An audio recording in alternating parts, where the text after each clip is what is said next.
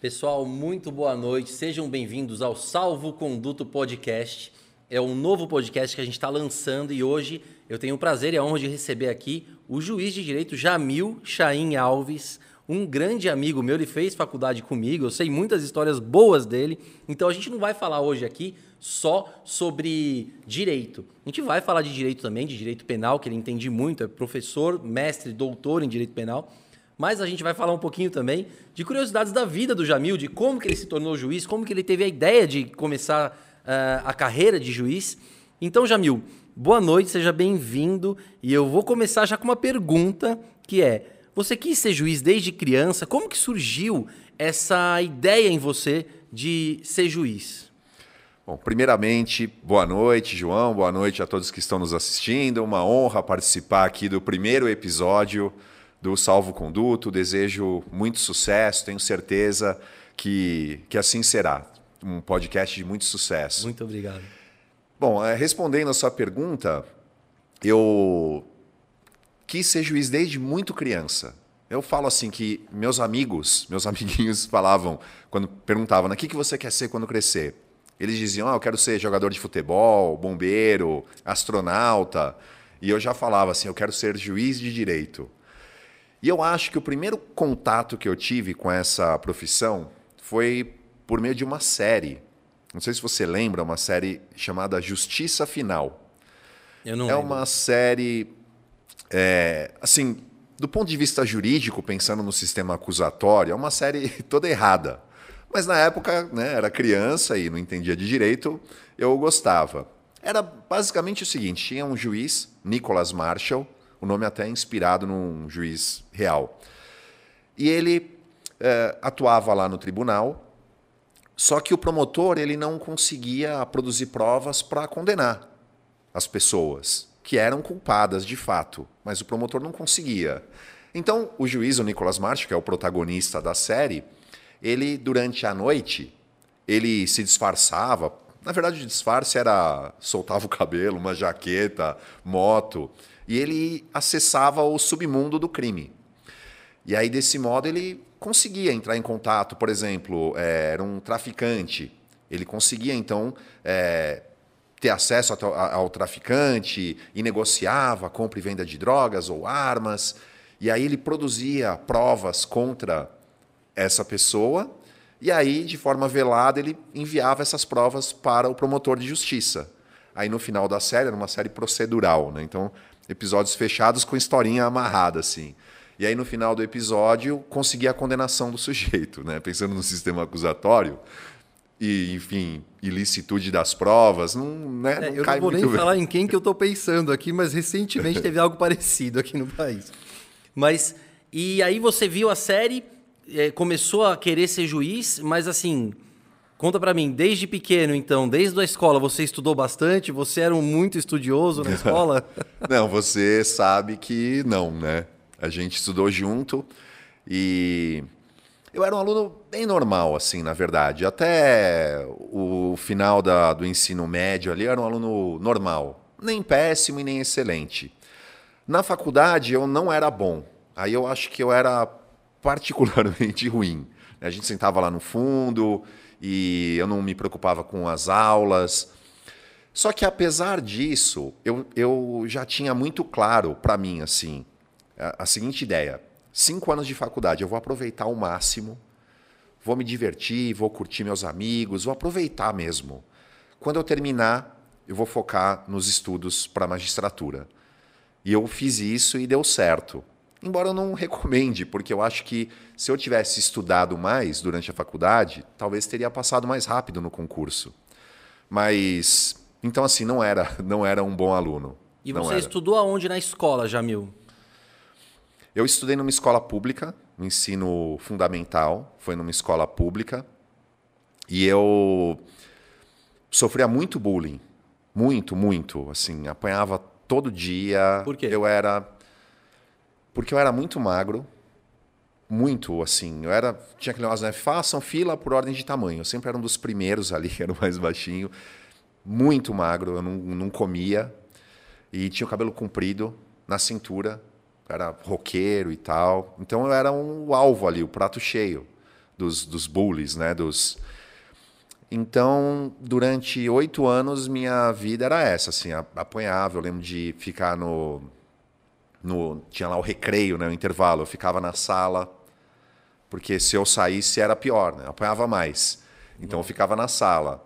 E quando saía, eu ficava sempre perto ali, né? Tinha as, as funcionárias lá, eu ficava sempre perto de alguma, assim, sabe? Então, sempre preocupado em não apanhar. E muitas vezes não funcionava, porque não tinha muito funcionário. É, escola pública. E isso mudou quando? Então, aí eu vou entrar num outro, numa outra história, né? Quando eu era jovem, né, criança, pré-adolescente, eu tive contato com um filme chamado Conan. Esse eu conheço. E ali eu vi o Arnold Schwarzenegger pela primeira vez. E aquilo me deu um estalo. Eu falei, nossa, é, é possível um corpo humano ficar desse jeito? E aí eu, como, como faz isso? E comecei a ir atrás de informação e comecei a, a treinar, a fazer musculação. Comecei com 14 anos. Nossa, e, novo. É, com 14 anos. Ainda não sabia treinar, não sabia, mas eu já fazia tudo que eu podia, assim, fazia umas vitaminas, assim, não, não tinha noção do que eu estava fazendo, mas eu sabia que precisava comer muito e treinar pesado. Então eu comecei a fazer isso, comecei a ganhar peso, ganhar peso. Eu, tinha 55 quilos Nossa. quando eu comecei. E aí meu peso foi aumentando, aumentando, fui é, ficando mais forte, e aí, naturalmente, uh, o bullying foi reduzindo. É, as pessoas ficaram com medo e... de apanhar, né? É, a musculação me proporcionou isso. É, as pessoas, tipo, ah, ele já não é tanto pelo medo de apanhar quanto pelo fato de assim, ah, mas ele já não é mais o alvo, não é o, né, eles É, para quem te segue nas redes sociais, vê lá que você sempre posta sobre musculação, sobre o esporte, né?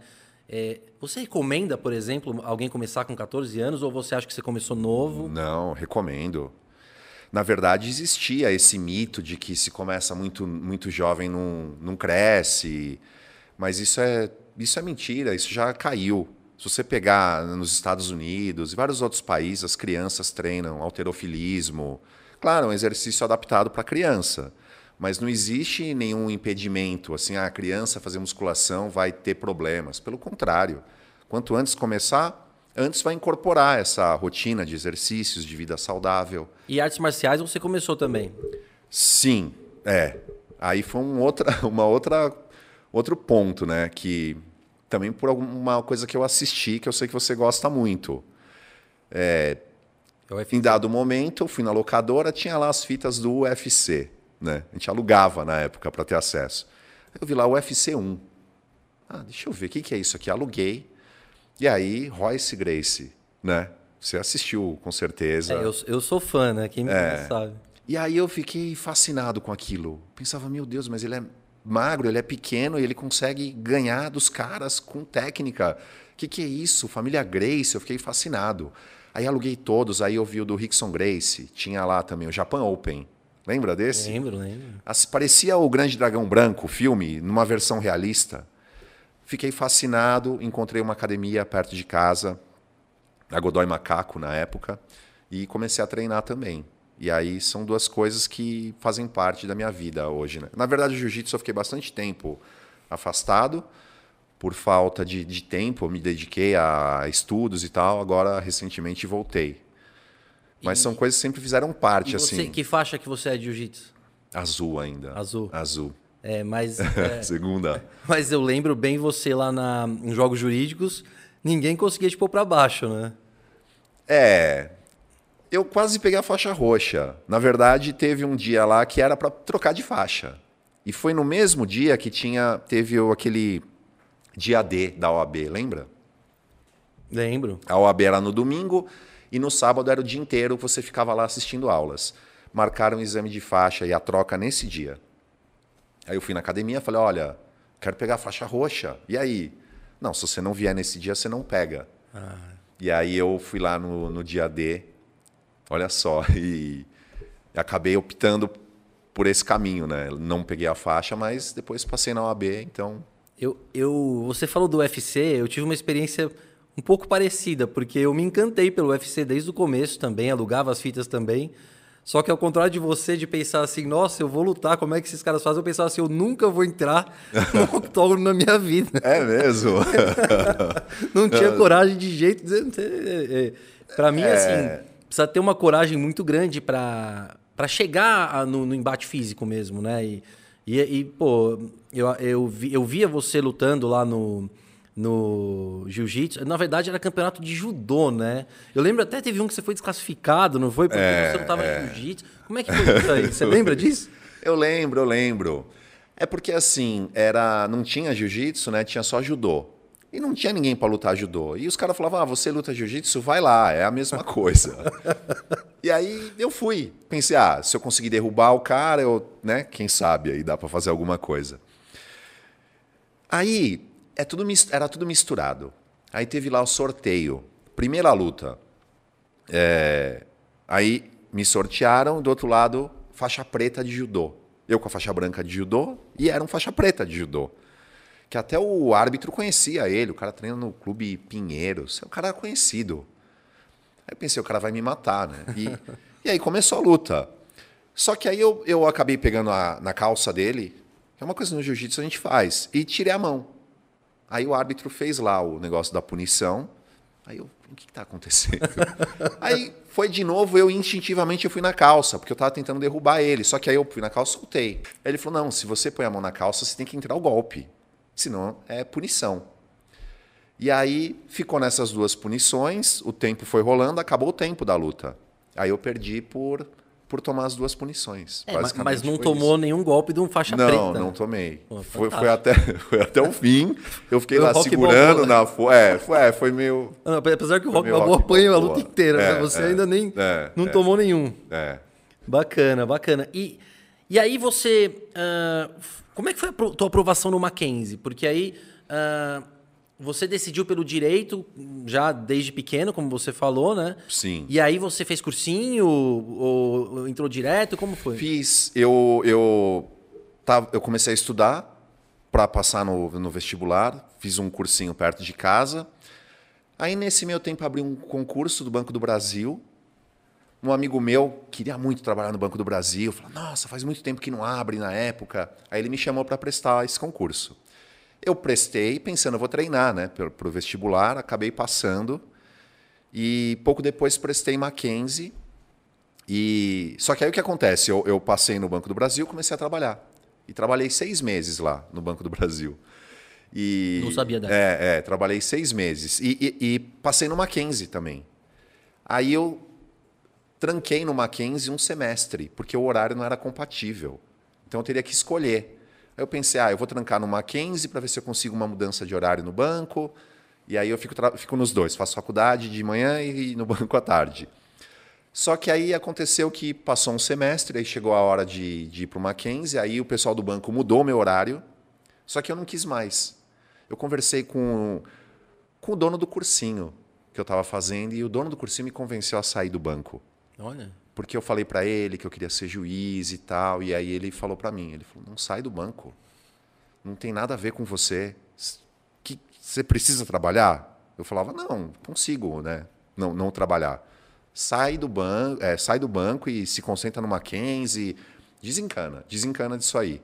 Aí eu acabei saindo. Aí eu saí do banco, aí eu entrei no Mackenzie na sua turma, porque na verdade eu tinha passado um semestre antes. Ah, não sabia. É. Não lembrava. É.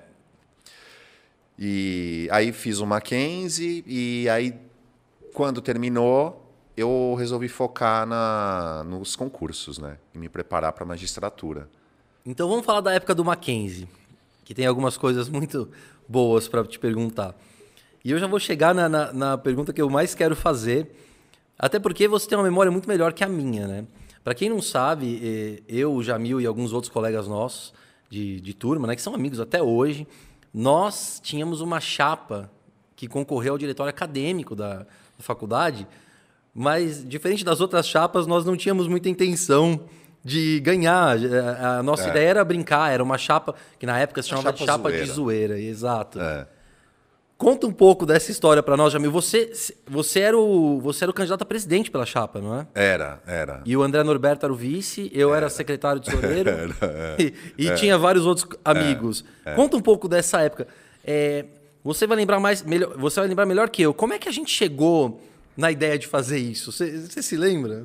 Conversando, ver, ah, pô, e se a gente fizesse uma chapa? Porque num semestre anterior ao nosso, teve uma chapa zoeira, que os, eram paranormais. Ah, é, é verdade. E aí a gente ficou olhando e começou a falar, e a gente achou engraçado, mas a gente começou a falar, pô, mas a gente poderia fazer muito mais engraçado, a gente poderia fazer isso e fazer isso e fazer isso. Aí ficava falando isso aí sem parar. Até que a gente falou, meu, vamos fazer então, vamos fazer a chapa no próximo semestre e a gente disputa. E a gente montou a chapa, fez a carta programa, que era muito engraçada. Era muito engraçado. Alguém será que tem esse arquivo ainda? Só que assim, papel? então, mas era, eram outros tempos, né? É, era, era pra, tinha muita coisa errada ali, que hoje seria politicamente incorreta. Sim. Mas na época era eram outros tempos, né? Só que era, era engraçado, de fato, era muito engraçado.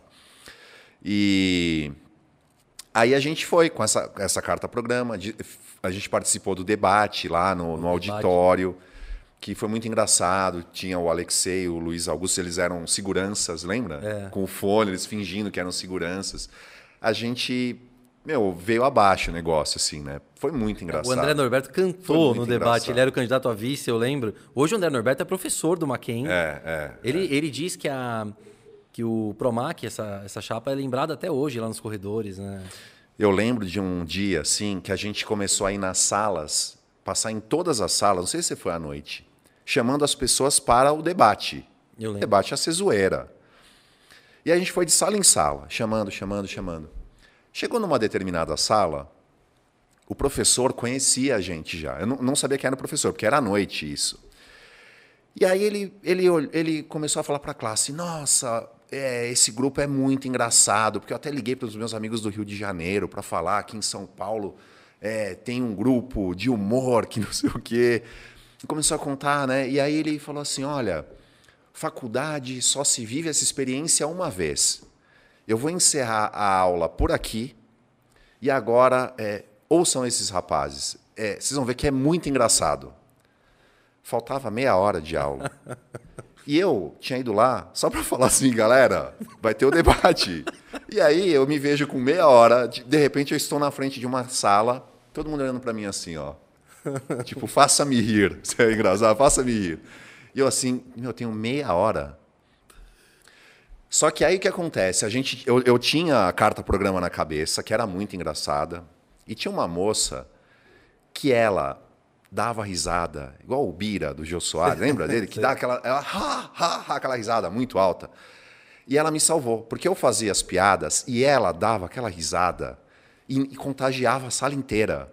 Aí eu falava e ela dava aquela. Mas a risada era muito engraçada. Eu não sabia se estavam rindo de mim, da risada.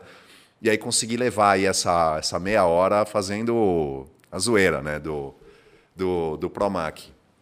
E... Promac era a chapa, né? Sim, Porque, chapa. na verdade, não sei se você lembra, a chapa ia chamar. Tinha, tinha um partido chamado Prona. Prona, é o do Enéas Carneiro, é o partido do Enéas Carneiro. Prona. É. E aí a gente falou: não, o nosso vai ser o Proma, é. Partido da Reedificação da Ordem Maquenzista. aí, Proma. Só que aí a gente fez lá a inscrição. Aí começaram a falar para a gente, ó, partido zoeira não pode, vocês vão ser desclassificados, né? Vai. Aí a gente, nossa, não, vamos. Aí a gente voltou lá e falou, e agora? Ah, vamos colocar um CK no final, Promac. É. Não é uma não é um partido zoeira. Aí virou o Promac, essa é a origem do nome. Nossa, foi uma época é. muito fantástica. Você acha que essa experiência no, do Promac, você lá como presidente da, chapa, da, da turma, digo, presidente da chapa, te fez é, ter vontade de ser professor também? Porque além de juiz, você dá ah, aula. Ah, né? fez, fez. E você usa esse alívio cômico na sua ah, eu, é, Foi a minha primeira experiência como professor, porque até teve um semestre seguinte que chamaram a gente, você vai lembrar, para fazer aula inaugural. Lembro. Então a gente tinha que ir lá receber os alunos e tinha aula trote. Então o grupo com, com, combinou com a gente, a, a direção lá da faculdade combinou com a gente da gente dar aula. Então eu ia como professor na primeira aula, só que era uma aula trote. Então era uma aula cheia de, de pegadinha, de. Lembra de, uma delas aí. Ah, eu lembro, por exemplo, umas coisas toscas, né? Eu lembro, por exemplo, que eu saía e eu falava assim: não, peraí, peraí, peraí. Eu saía. E o Vitor, nosso amigo, ficava lá aloprando todo mundo. E nisso, eu pe... muito tosco. Eu pegava minha camisa, ia no banheiro, não sei se você lembra disso. Tirava a camisa, eu estava de terno. E eu mergulhava na água para molhar a camisa. Molha, mas tipo, eu, eu tipo enxar... tanto que eu tava lá no banheiro, sem camisa, molhando, e um cara entrou, olhou assim, cara, o que, que esse cara tá fazendo? Mas era piada, porque eu colocar, olha isso, até onde a gente ia na zoeira. Colocar, coloquei a camisa encharcada e o paletó. Aí eu chegava na classe e falava, nossa, que calor, que calor. Aí eu tirava o paletó.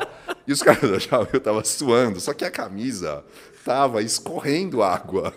Então era esse tipo de, de zoeira, né? Não, eu, o pessoal deve. É inesquecível, né? Eu duvido que esse pessoal esqueceu disso, né? é, se alguém estava é, é, nessa aula aí é. e se estiver assistindo agora ou assistindo depois, comenta. Aí no... tinha assim, aí tinha outra. Porque tinha pessoas plantadas lá, alunos plantados, né?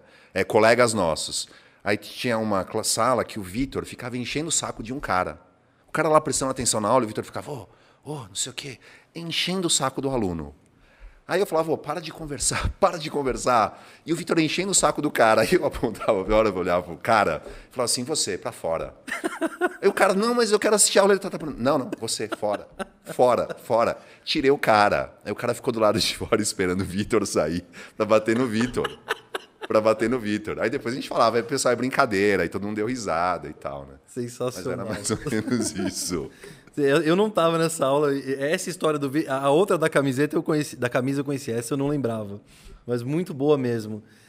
E ainda numa história interessante da faculdade, eu lembro que você e mais alguns amigos nossos saíram na Capricho. A Capricho era uma, para quem não sabe, ainda existe, né? Mas é uma, é uma revista voltada para o público adolescente. E você saiu lá como colírio da Capricho. Né? Conta não, um pouco pra gente disso. A, história da, da Capricho, assim, a gente tinha um amigo que ele era o modelo lá, o modelinho da, da faculdade. E eu fiquei amigo dele. E ele então começou a me chamar para as coisas. Então ele, pô, vamos, vamos para quer sair na Capricho? Eu falei, ah, sei lá, não, Capricho, vamos lá. Aí me levou. Foi lá, a editora abriu lá uma, uma van me buscar e tal. Aí a gente foi até lá.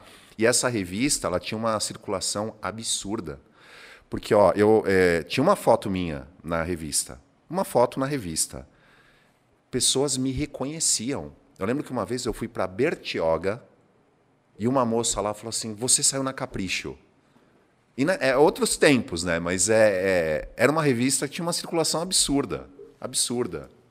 Bacana. E o que estava escrito lá embaixo da foto? Você lembra? Era uma Tava escrito Jamil, solteiro, gosta de mulheres, sei lá, gosta do, do sorriso de uma. Essas bobeiras dessas revistas, né? Era isso, alguma coisa assim. E... Fui no Jô Soares também. Soares? Não, não, não, mas não como convidado, fazer figuração com esse cara aí. Ah. Com esse nosso amigo. Ficava lá na primeira fila, lá, assim. teve, teve, teve. E, e Jamil, Ainda sobre a faculdade, para a gente ir para outro assunto, e mas. Teve o da. Da Luciana Gimenez. É. Conta para mim isso aí. Teve o da essa Luciana eu não conheço, Gimenez. Eu vi, eu vi por cima.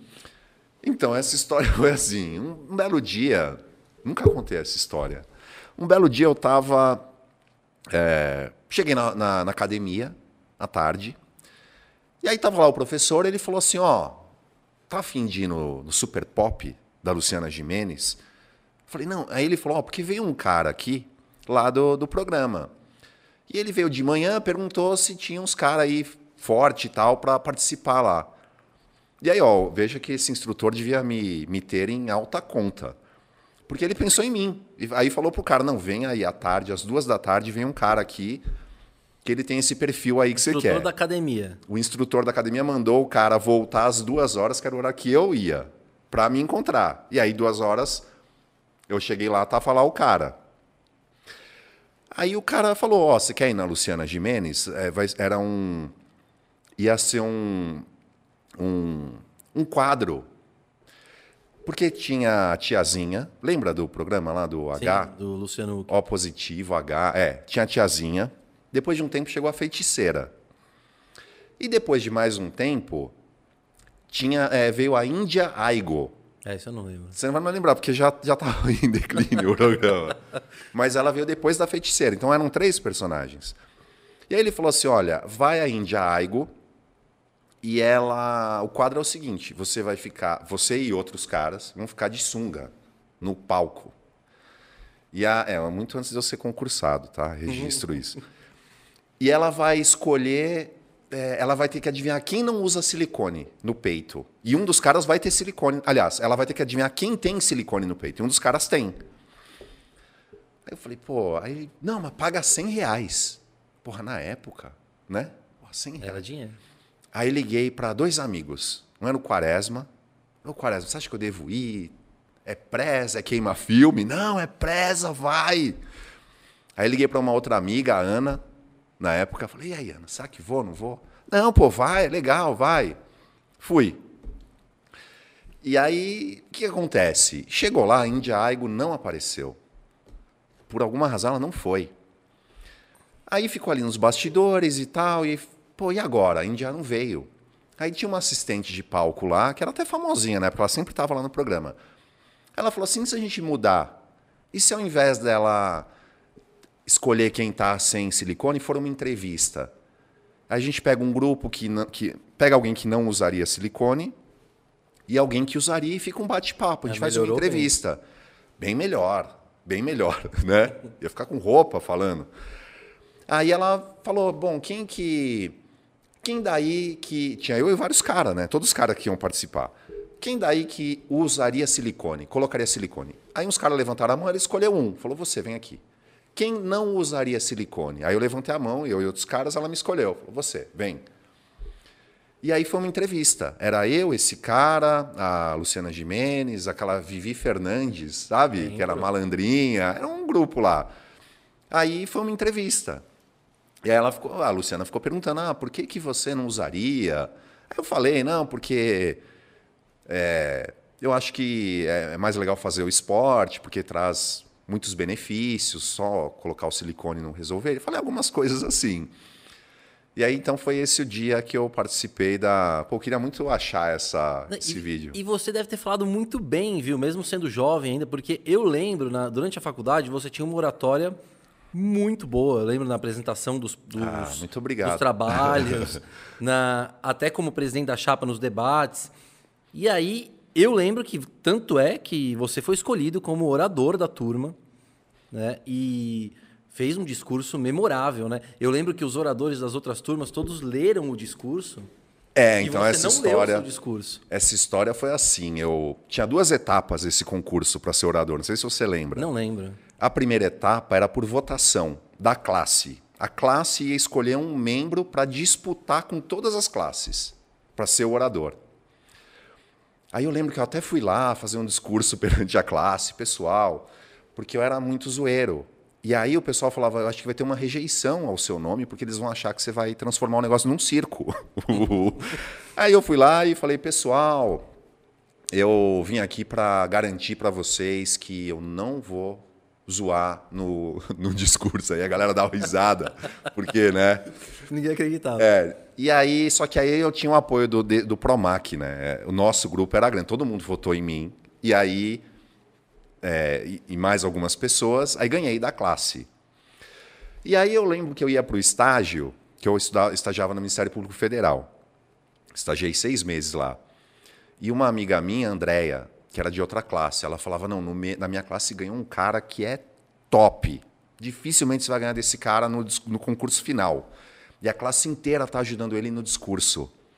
Estamos montando, montando o discurso para o cara. Aí na nossa, meu, ninguém queria me ajudar. É, né, os caras tudo zoeiro. Eu falo, oh, me ajuda a escrever um discurso emociona, é, né, emocionante. Aí eu pensei, bom, eu não sei escrever o discurso, mas a gente tem esse conhecimento de filmes. Aí eu comecei a pegar filmes que eu sabia que tinham discursos emocionantes. O Conde de Monte Cristo, Quatro Casamentos e um Funeral, Segundas Intenções, um monte. Aí eu peguei esse monte de filme, montei tudo, criei uma, um fio condutor assim, dei um toque pessoal, criei um discurso. né? Que era bem legal, porque pegava vários elementos, várias coisas emocionantes disso aí tudo. Eu fiz uma salada. E beleza, só que aí veio a, a, a cereja no bolo. Um belo dia, o Lucas, ele falou para mim assim: E aí, já memorizou o discurso? O Lucas, meu sócio, É. também estudou com a gente. Ele falou: Já memorizou o discurso? Com aquele jeito dele, né, amigo? Eu falei: Memorizar o discurso? Pô, eu ia ler. Ele: Não, cara, você tem que memorizar o discurso. Você tem que falar de coração, não é para ler. Caraca, eu fiquei gelado e comecei a memorizar o negócio. Porque era longo. Vou memorizar, vou memori- e me matei. Aí chegou no dia da apresentação, tinha a banca de professores que iria escolher quem seria o orador. E foi todo Lembra- mundo você lendo. Lembra quem eram os, os professores? Ah, eu não lembro. Não lembro, porque eram, eram vários, né? Aham. Eu sei que aí começou todo mundo lendo. Eu, os caras estão lendo, então podia ler, de fato, né? E aí eu fui e fiz de cabeça, não tinha nada. Eu fui e comecei a falar, falar andando, falando.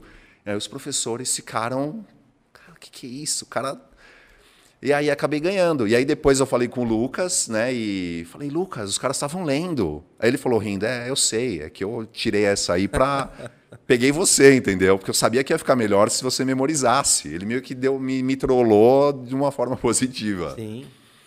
E aí era, na verdade, tinha primeiro, segundo e terceiro lugar. O terceiro colocado era uma banca, era um negócio tenso. O terceiro colocado ia, ia ser o orador na, no Mackenzie, na colação de grau local. O segundo ia ser em, em algum ia, ia fazer alguma outra coisa que eu não lembro, que era um pouco maior. E o primeiro ia ser o orador no Credit Card Hall lá no, Sim, eu lembro bem. Aí eu lembro essa hora que falaram assim, Jamil, você vai no Credit Card Hall. Nossa, eu consegui, consegui. E na época nem a gente era mais corajoso, né? Eu penso assim, eu não, não tinha medo, eu não. Hoje eu ia ficar, meu Deus, eu vou falar no Credit Card Hall, e se né? E se eu esquecer a fala, porque era aquele discurso memorizado mesmo. Na época eu nem ligava, não, vou lá, vou falar e ainda fiz umas piadas, não sei se você lembra, mas eu Lembro. não o Credit cumpri. Card Hall foi, foi abaixo, cara. Eu lembro.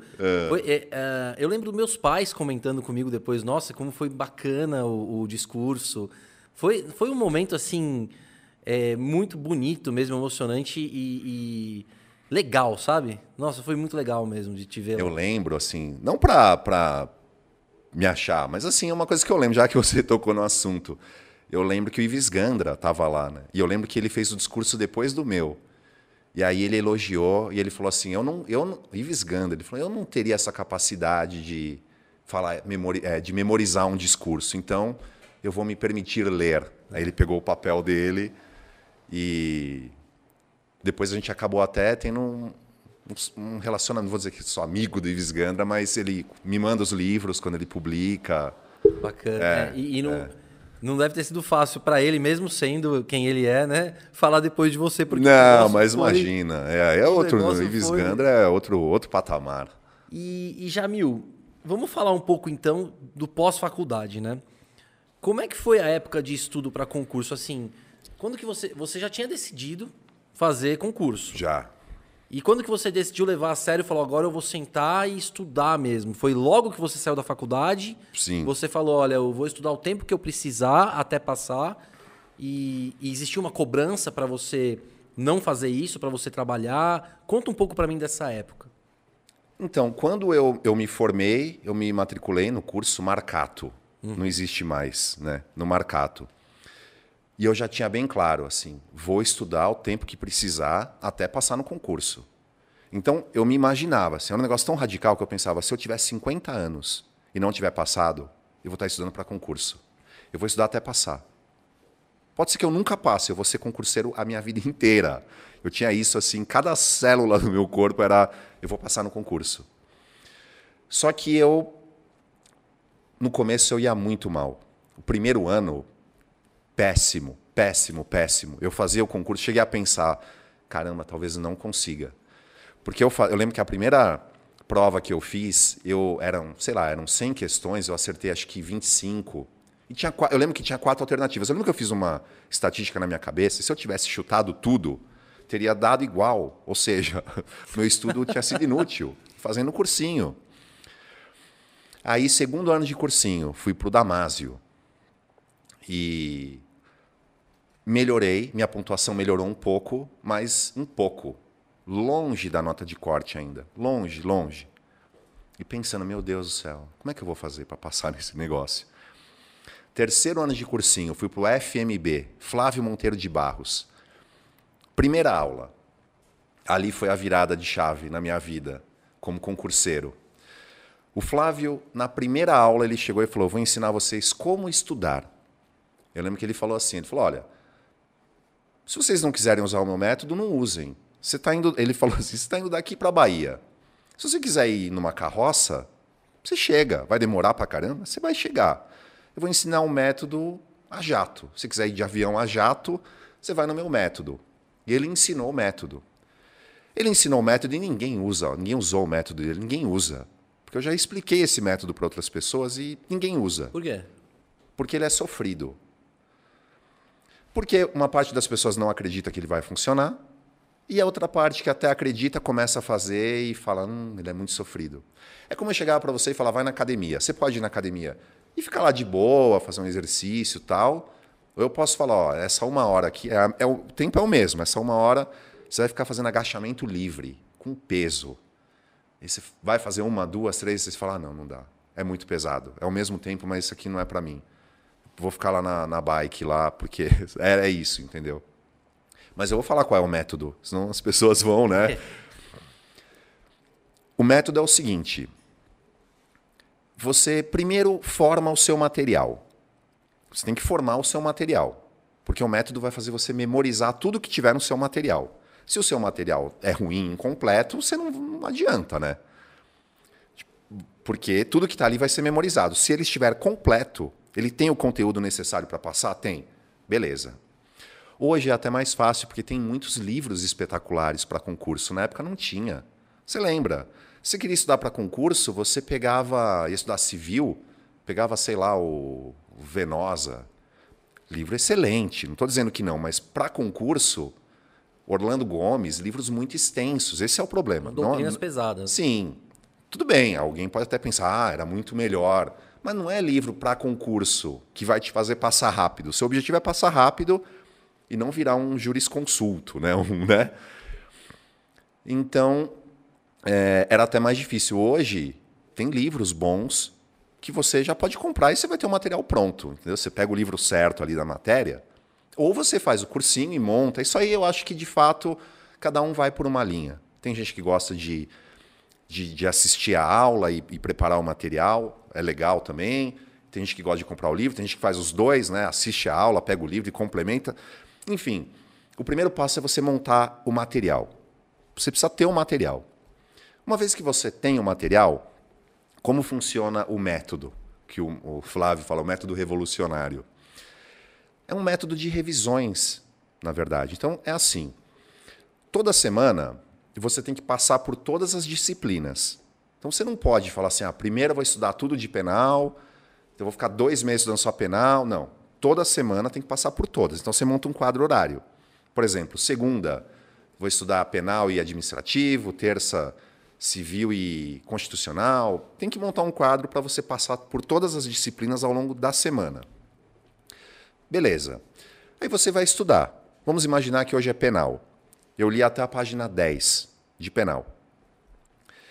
Aí você marca lá, li até a página 10, né? Registra lá até onde você estudou. Aí na semana que vem, penal de novo. Você vai revisar essas 10 páginas, daí é importante você grifar. Porque na hora de revisar, se você não grifar, você vai ter que ler tudo e aí você não consegue. Você tem que saber grifar. Tem gente que grifa tudo, né? Não. Tem que saber grifar os pontos importantes. Aí, semana 2, você vai revisar a semana 1, um, pontos importantes, e avançar. Ah, cheguei até a página 20. Beleza. No método do Flávio, ele falava para fazer isso duas ou três vezes, eu não lembro. Eu sei que no meu, eu levei isso ao extremo. Eu revisava tudo toda vez. Então, terceira semana, eu lia tudo que eu tinha lido na semana 1 um e na 2. Mas é uma passada de olhos, não é uma leitura. Não é uma sabe? leitura completa. Não, porque você leu semana passada. Se você passar os olhos com atenção, você vai, vai ser mais rápido. É como uma série que você vê aquele previews. Isso, isso, isso, exatamente, exatamente. Para relembrar. E aí eu fazia isso até o fim da vida, até o fim da vida. Só que de tanto revisar, de tanto revisar, chegou um ponto que eu é um nível de memorização que você chega nesse método que eu sabia tudo. Assim, eu conseguia, se eu parasse assim e pensasse, eu conseguia saber qual é a página seguinte, a próxima, a próxima, a próxima. Chega um ponto que o estudo fica monótono, porque você fala, meu Deus, eu já memorizei, e aí tem que ler de novo. A ponto de eu ter conseguido, quando eu ia fazer a, a primeira fase da magistratura, por exemplo, eu conseguia revisar a minha matéria inteira, inteira, tudo, em uma semana. Nossa. Porque eu já tinha feito isso tudo. Então eu ia lá e, e ia virando página. E, e para quem não está acostumado tudo, com concurso, tudo. é muita coisa. É uma enciclopédia. É muita coisa. Então esse é um método revolucionário. Aí eu comecei a aplicar e eu falo que é cansativo porque esse negócio de você passar os olhos, quando vai, vai aumentando, você começa a se dar mal-estar físico. Você ficar com uma tensão extrema passando folhas, muitas, muitas, com uma tensão, dá um mal-estar físico. Eu senti esse mal-estar físico e aí eu comecei a, a perceber uma melhora. No concurso seguinte, de, basta dizer, depois que eu empreguei esse método, eu era um aluno, um concurseiro raso, ruim. Depois do método, nunca mais eu fui reprovado numa prova de primeira fase. E eu falei o método para o Alexei. O Alexei, na verdade, nosso amigo, né? Ele estava comigo lá na aula do FMB. E eu falei para ele, eu falei, sabe aquele método? Funciona. O Alexei, assim como eu, era meio zero à esquerda em concurso. Posso falar? E hoje é defensor público, né? Com método. Aí ele falou, é bom mesmo? É. Começou a aplicar o método. Aí eu lembro dele falando para mim, falando, cara, dá um mal-estar esse método. Nossa, minha cabeça parece que eu estou sendo sugado pelo... Aí eu falei, Ei, cara, é isso aí mesmo, mal-estar, você está fazendo certo. Dá é, mal-estar. É parecido com a academia quando você tá, tá ali no limite ainda vai mais além? É, é. Só, meu, só fazendo para você ver, ele te dá um mal-estar, só que é eficaz. Aí o Alexei passou. Depois ele começou a usar o método, abriu o concurso da defensoria, prestou, passou. Olha. Então, se ele estivesse aqui, um dia virar ainda aqui, ele vai falar também. O método é é e, tudo. E aí você, isso no terceiro ano, aí você começou a passar na primeira fase, você começou a ver uma evolução. Isso. E, e ainda aí, assim existiu uma cobrança? Aí eu, eu passei, quando eu empreguei o método, nunca mais eu fui reprovado, em primeira fase. Cheguei na segunda fase. Respondia, fui bem pra caramba, aí saía lá, não, reprovado. Pô, o que está acontecendo? Aí fui de novo para a segunda fase, fui bem pra caramba, reprovado. E agora? O que está acontecendo? Nisso, um amigo meu falou do, do café. Sabe o café também Sim, que você um conhece? É. E o café não passava na OAB sei se você lembra, não conseguia passar o café. Ele tinha muita dificuldade de passar na OAB, só que ele já sabia o conteúdo e não passava. Aí esse amigo comum falou assim: Meu, lembra do café que não passava na OAB? A letra do cara, a caligrafia estava prejudicando ele. E agora ele tá. Esse cara falou assim: ele tá com a letra dele agora parece a letra do Dom Pedro. Faz convite de casamento. É, é liga para ele. Aí liguei lá. Pô, Café, que história é essa aí da letra do Dom Pedro? Como é que você faz isso? Aí ele falou: Não, cara, um dia eu estava assistindo Ana Maria Braga e viu lá um professor de caligrafia, professor De Franco. E aí eu vi aquilo tal, falei, pô, vou começar a fazer caligrafia, que minha letra é muito ruim. Aí começou a fazer e ele falou, depois que eu fiz, minha, minha caligrafia ficou excelente, passei na OAB. Eu falei, eu tô achando que está me prejudicando, que minha letra era infantil, assim, e ruim de ler. Aí fui lá no professor De Franco, curso de caligrafia. Fiz o curso, é, o material é tipo uns pergaminhos, assim, você vai lá, tem uns caras com pena, fazendo. e aí, com o curso de caligrafia, depois que eu fiz o curso, passei na, na segunda fase, né, a prova escrita. Aí fui para a fase oral. E eu sempre tive uma certa confiança, assim, eu sempre achava que se eu chegasse na fase oral, eu passaria. Eu achava, porque eu sei que tem candidatos que ficam muito retraídos. E eu pensava, eu, eu não vou ficar assim, sabe, retraído. Se eu for lá, eu vou falar, eu vou conseguir me expor. Uhum. E aí foi o que aconteceu. Aí eu passei para. E paralelamente, eu também tinha feito mestrado, né? Eu tinha feito mestrado, tinha já entrado no doutorado, aí eu pensava assim, isso vai dar um plus. E até deu, o presidente da banca lá até falou, falou, pô, veja aqui que você já tem mestrado, tal, que legal, nem eu mesmo tenho. E e aí acabei passando, né? Eu lembro também que tinha o negócio das cartas de recomendação. Não sei nem se ainda tem isso, mas na época tinha. Aí, nossa, corri atrás. Só que por ter feito mestrado também eu tinha conhecia muitos professores e tal. O Luiz Flávio Gomes, por exemplo, fez uma carta para mim. Olha que legal. É, Alberto Silva Franco, esse naipe. Nossa. É, porque eu ia estudar no IBC Crim. E aí todo Eu dia eu encontrava o Alberto Silva Franco lá, falava um pouquinho com ele, ele me conhecia. Pô, é associado, né? Tem essa fraternidade, né? Eu tava lá todo dia estudando. E aí, então, Na época ele era presidente do IBC Crim. né? era, era o presidente do IBC Crim. E é um, um outro nível também, né? Alberto Silva Franco é. E aí é, juntei essas cartas e tal, enfim, fiz tudo o que tinha que fazer ali para para fazer uma tentativa, né? Eu sempre pensava, se eu não passar, pelo menos eu vou deixar eles com dúvida. Eles vão pensar assim: esse cara passou por aqui, sabe? Lembra daquele cara? A gente não aprovou aquele cara por tal coisa, mas eu lembro daquele cara, ele deixou uma marca. Eu lembro que eu fui com esse espírito, assim, eu vou dar um tiro de canhão. Se não der, não deu, mas eu vou deixar uma marca. Mas felizmente deu, né? Cara, que, que história, né? E, e como é que foi depois? Como é que foi a comemoração? Ah, é indescritível, é indescritível. Você lembra da eu, sensação? Eu não, eu não fui, eu não tive coragem de ir lá. Hoje eu me arrependo, né? Porque eu não sabia se iam falar o meu nome ou não. Eu pensava, se eu estiver lá é, e não falarem, eu vou ficar arrasado. Como que você ficou sabendo? Porque o André Quaresma e a Ana Paula, a esposa, eles foram. E aí eles falaram, "Ó, vamos te ligar aí à tarde para falar se você passou ou não. Aí eu fiquei, meu Deus do céu, vai tocar o telefone. Fui para academia, fazer compra de material de construção. E, nossa, ele vai ligar. Aí ele ligou. Aí ele falou assim, você passou? Eu falei, é sério, porque ele é muito zoeiro, né? Quaresma, é zoeiro ou é sério? Não, é sério, você passou. Falei, não, você tá zoando, é sério, mano. Se zoar com isso. Ele, caramba, é sério, é sério. Aí nisso ele passou o telefone, a Paulinha chorando. Você passou, você passou chorando. Aí eu falei, meu Deus do céu. Aí deitei no chão lá. Também fiquei. É uma sensação. se- Até demora para cair a ficha, sabe? Aí liguei pro meu pai. Nossa, ficou numa alegria. O total foi quanto tempo estudando, Jamil? Cinco anos, cinco anos e, e Cinco alguns anos meses. depois da faculdade. É, depois da faculdade. Nossa. Estudava o dia inteiro. Fazia, fiz, fiz especialização, fiz mestrado, mas era estudo ainda assim, né? Sim. Então era estudo o dia inteiro.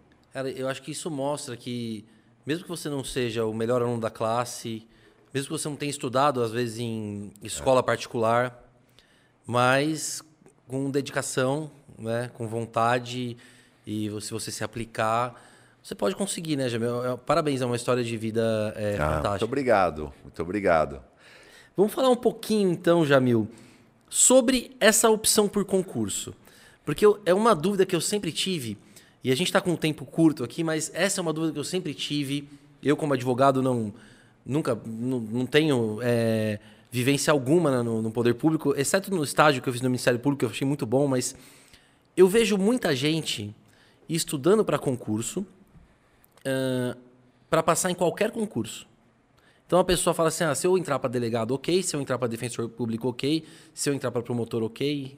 Mas assim, são carreiras bem diferentes. E às vezes a pessoa não é vocacionada para aquilo. Você, a gente já viu aqui que tinha uma vocação para magistratura desde de criança até. Uma vontade de ser juiz. Agora, outras pessoas, elas querem um conforto, não digo conforto, é estabilidade. Elas querem estabilidade de saber que vão receber o salário. Mas aí, às vezes, elas podem não, não ficar contentes com o dia a dia da profissão, porque não é fácil.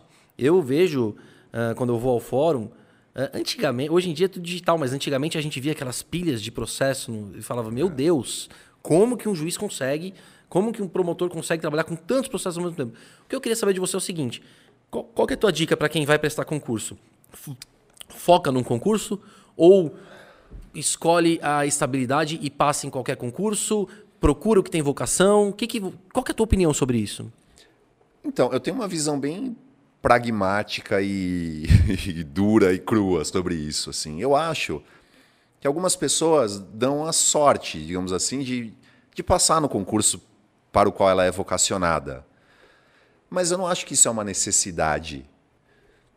Tem gente que, sei lá, será que todo o cara que é fiscal do INSS, quando ele era criança, ele pensava, ah, um dia eu vou ser fiscal do INSS? Eu acho que não. Então, é, eu não acho necessário ser vocacionado para você estudar, passar num concurso e ser feliz, ter uma profissão, sabe? Eu não acho também que a profissão precisa ser. Eu, eu, eu, acho que não pode ser algo que você odeia, porque aí você vai ser infeliz. Mas eu acho que não precisa ser também, ah, eu amo trabalhar. Precisa ser algo que você consiga fazer, esteja ok, faça um bom trabalho. Mas então eu não, não vejo como um pressuposto, sabe? Ah, só tem que ser vocacionado para aquilo.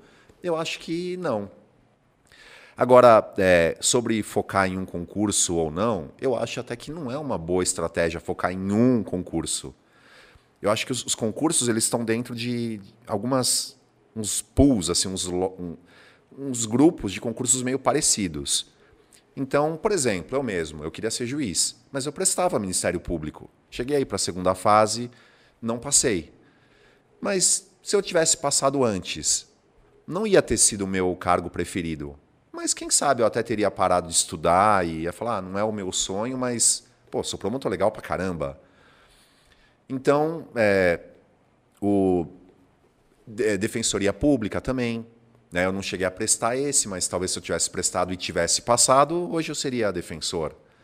Ou, de repente, seria defensor e continuaria estudando ou não.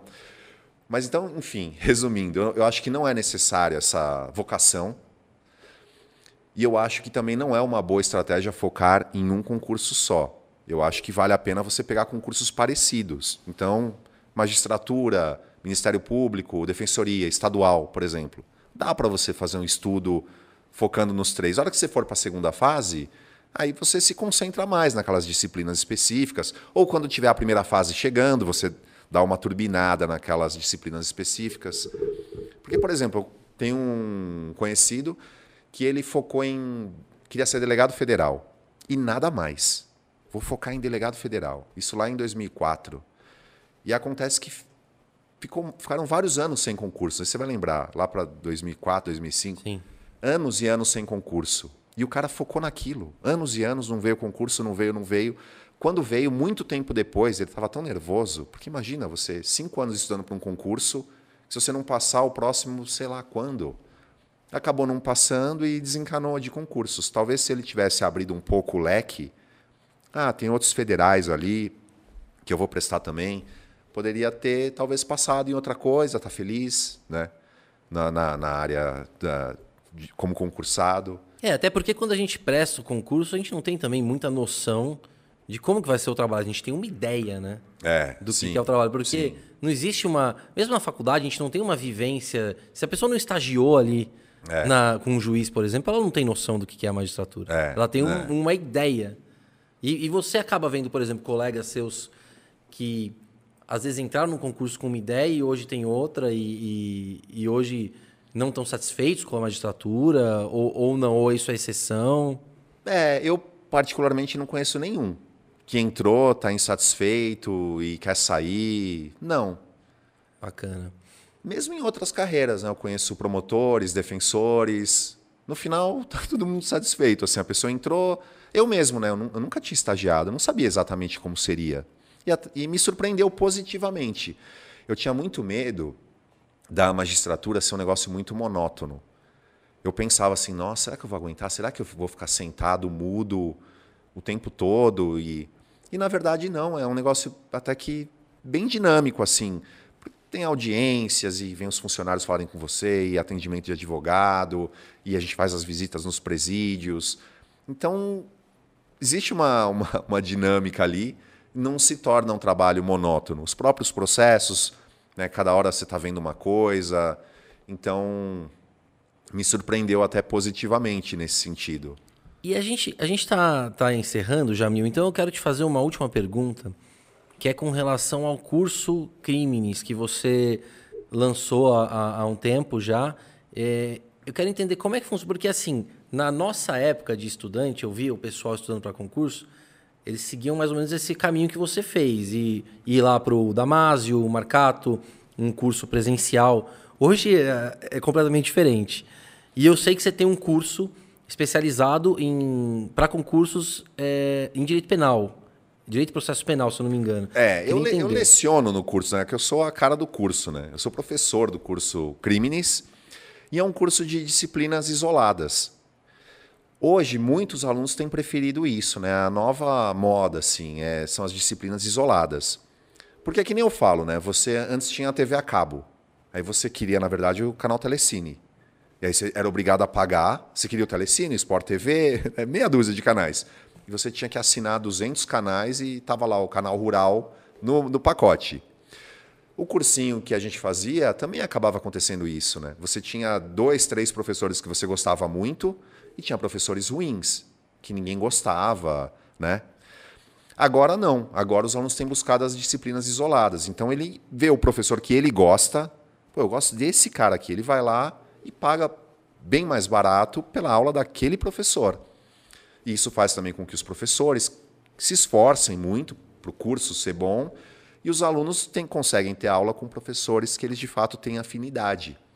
Então a proposta do Crimes é essa, né? É direito penal e processo penal. Eu dou aula de direito penal, a Martina Correia, que é a autora da coleção Em Tabelas, né, super sucesso da editora Juspodium, ela dá aula de processo penal. E a gente divide legislação penal especial.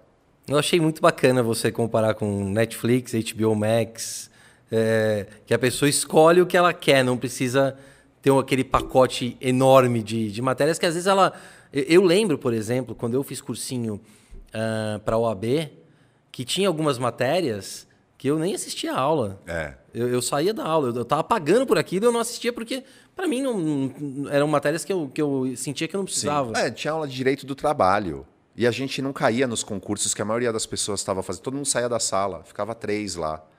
E tinha aula que caía no concurso, só que o professor era ruim. Mas é, tá lá, você vou tentar tirar leite de pedra aqui, né? E aí ficava lá. Hoje não, né? Com as disciplinas isoladas isso nunca vai acontecer, porque você pode assistir alguns dias e você cancela se você não gostar, tem lá sete dias. Sim. E de repente você não precisa fazer todas as aulas, todas as disciplinas. Você não precisa fazer videoaulas. Tem uma disciplina que você já gosta, que é mais enxuta, você tem um livro que você gosta do livro, é, você não precisa ir lá e também assistir aquela aula. Você otimiza o tempo, né? Não, sensacional, cara. É, acho fantástico e, e, recomendo, porque eu já assisti algumas aulas, mesmo que para quem não vai prestar concurso, para se atualizar, né? Para quem está advogando aí na área penal, como eu, é muito interessante. Então, Jamil, cara, a gente está sem tempo, mas eu, eu queria até te perguntar. Um, eu, eu separei um monte de outras perguntas aqui para você, inclusive sobre o dia a dia seu na magistratura mesmo. Uh, alguns mitos também que a gente vê aí por aí uh, sobre direito penal e sobre execução penal. Mas a gente está sem tempo hoje, infelizmente. É, e eu quero que você volte aqui. Tá? Pô, será é, um prazer. Aí para a gente fazer um tema específico, como por exemplo execução penal. Uh, quem quiser, comenta aí, pessoal, os temas que vocês querem falar sobre direito penal, porque eu tenho certeza que o Jamil eu consigo trazer de novo, porque mesmo que ele não quiser, ele é meu amigo, ele vai, ele vai vir. Não, vai ser um prazer. Sempre que chamar, estarei aqui. obrigado, Jamil. Obrigado mesmo, cara. Olha, muito feliz de ter você aqui. Adorei o nosso papo. Uh, espero que o pessoal tenha gostado em casa também. Não se esqueçam de curtir o canal, não se esqueçam de é, se inscrever, compartilhar. Enfim, a gente vai estar tá aqui fazendo outros podcasts, outras lives com pessoas sempre é, que vão trazer não só noções de direito, como também lições de vida, como o Jamil trouxe aqui. Então, Jamil, obrigado mesmo, cara. Eu que agradeço. Espero vir aí mais vezes. Fechado. Pessoal, muito obrigado.